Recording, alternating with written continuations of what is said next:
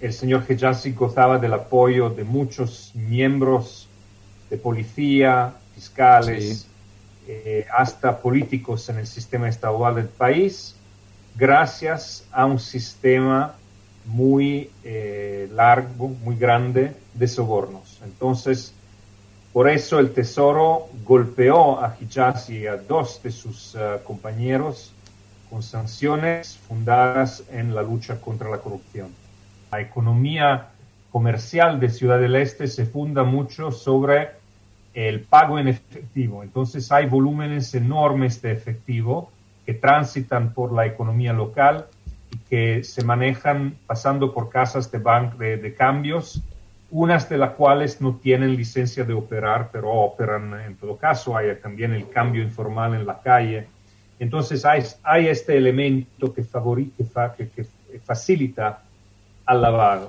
El segundo elemento es que las transacciones a las cuales usted se refiere, eh, justamente, que pasan por los bancos, son transacciones pequeñas. Lo que nos vemos aquí de este, de, este lado en Estados Unidos es que el esquema funciona gracias a la participación de un número increíble de pequeñas empresas que no hacen pagos pasando por los bancos con eh, letras de crédito o con otros instrumentos financieros que facilitan a la, a la eh, recaudación de informaciones en caso de sospechos.